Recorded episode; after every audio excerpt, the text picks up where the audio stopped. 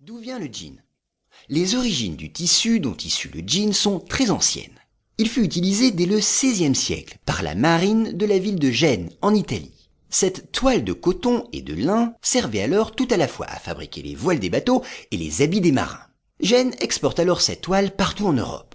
Elle est déjà surnommée jean ou jean avec un E final dans les registres du port de Londres, d'après leur port d'expédition. Et dans de nombreuses villes, les tisserands tentent de la reproduire, en vain.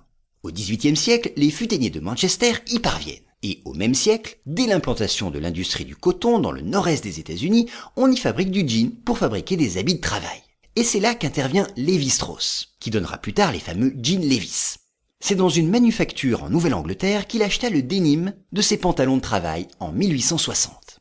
Il dirigeait alors un commerce de tissus et de vêtements, Lévi-Strauss Co, sur la côte ouest des États-Unis. Et dans ses chariots, il transportait des toiles de tente et des bâches en toile de Nîmes.